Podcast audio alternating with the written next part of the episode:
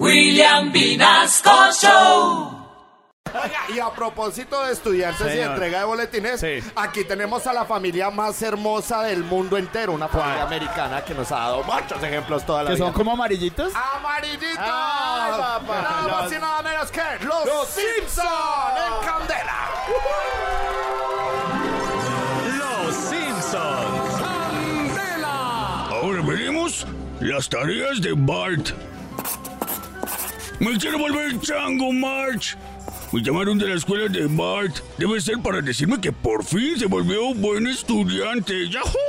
Homero, el día que Bart sea un buen estudiante, ese día inaugurarán el metro de Bogotá. Llamaron de la escuela, pero para decir que Bart otra vez no hizo la tarea y ya no le creen el cuentico de que el perro se la comió.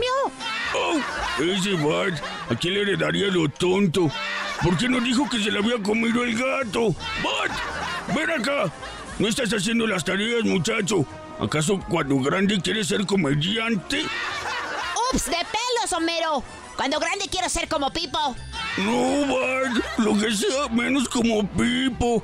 Ponte a hacer las tareas. No vas a perder el año otra vez.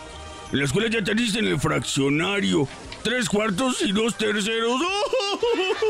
Pero Homero, mírate, tú estudiaste y has salido adelante.